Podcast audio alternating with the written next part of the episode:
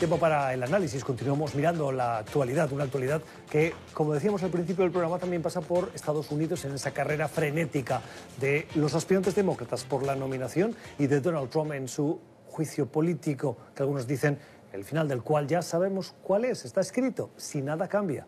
Hoy ha pasado algo y es que se ha publicado los extractos de un libro que son explosivos, como dicen aquí en Estados Unidos, en el que el ex asesor de seguridad nacional John Bolton dice que sí, que Donald Trump condiciona la ayuda de 390, casi 400 millones de dólares de ayuda a Ucrania a cambio de que abriera una investigación a un rival político, a los Biden.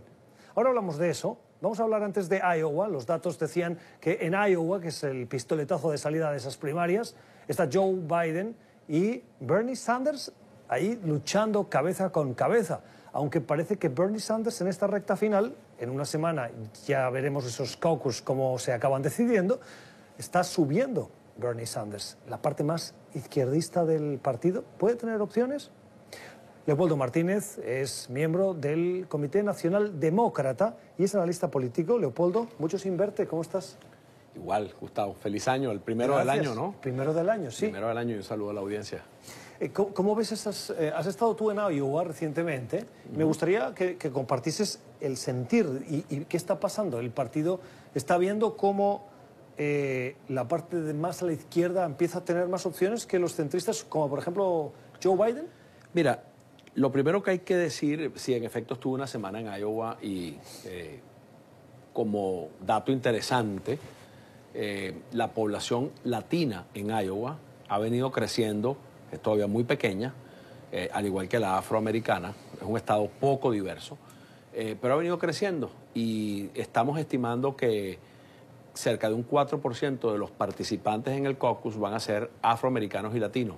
Y allí hay una, en los márgenes, una ventaja que se incorpora al caucus a favor de Biden, que registran muy poco las encuestas, porque las encuestas de caucus eh, trabajan con un escenario likely goers, o sea, gente que efectivamente muy probablemente irá al caucus. El caucus es un proceso difícil porque no es ir a votar y te regresas a tu casa. Estás allí casi dos o tres horas en tu precinto haciendo... Eh, asamblea. asamblea. Es un asambleísmo y hay dos llamados y en el primer llamado, en el primer llamado, eh, la gente se alinea con los candidatos de su preferencia y luego hay un segundo llamado al cierre que es el que define el ganador. Una de las técnicas del caucus es que candidatos como por ejemplo Amy Klobuchar, que tiene una importante participación en esas mismas encuestas que tú comentabas, eh, una de las técnicas en el caucus es saber quién es la segunda preferencia de cada candidato. Una candidata como Amy Klobuchar tiene como segunda preferencia en esos electores que la apoyan a Joe Biden. Entonces, suele suceder en los caucuses que un candidato en la primera ronda recoge su apoyo y luego en la segunda ronda hay gente que migra del apoyo a su candidato que es primera preferencia al candidato que es su segunda preferencia, pero que ellos ven con más opción para derrotar a Donald Trump. Y todavía las encuestas en Iowa siguen indicando, y como en todo el país, que el candidato que tiene mejor opción para derrotar a Donald Trump es Joe Biden. Entonces, Sanders tiene una fuerza.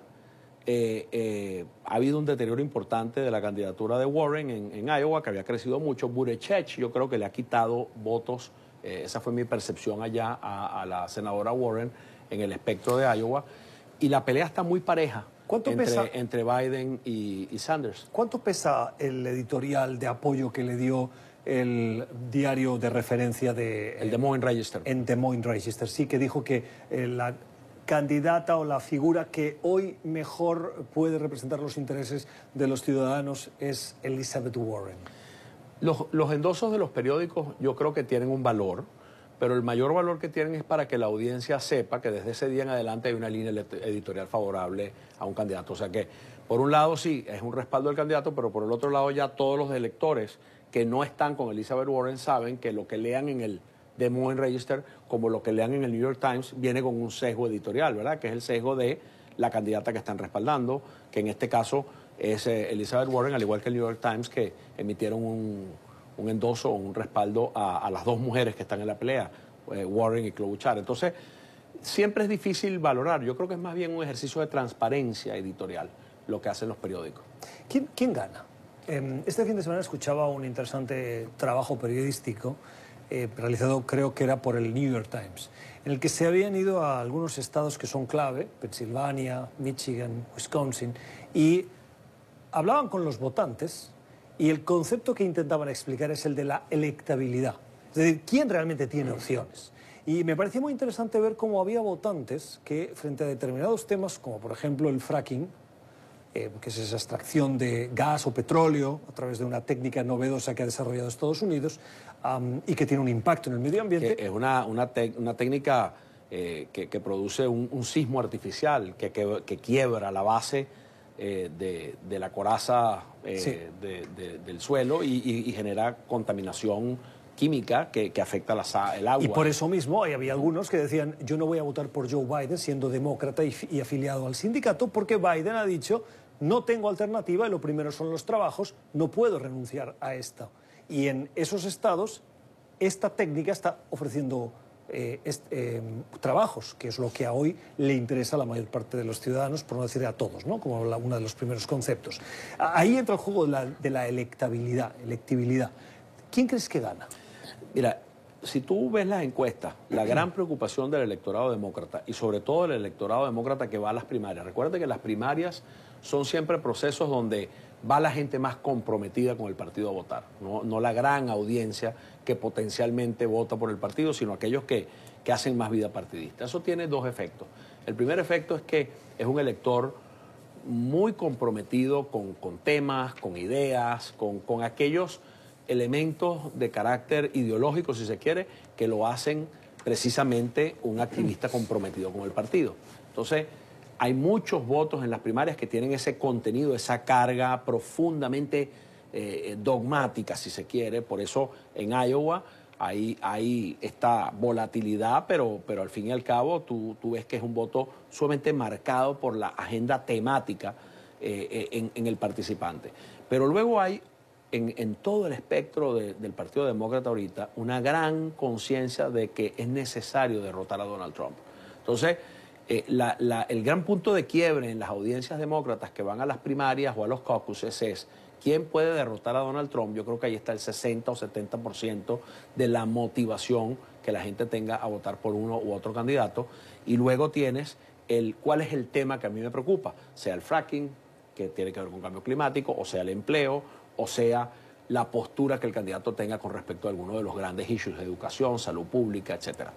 Eh, en el fondo, eh, la, gran diferencia entre un candidato como Biden y un candidato como Sanders en muchos de estos temas no es en el, gran objetivo. Ambos quieren eh, lograr políticas que produzcan sustentabilidad y, y resolución a los problemas del cambio climático.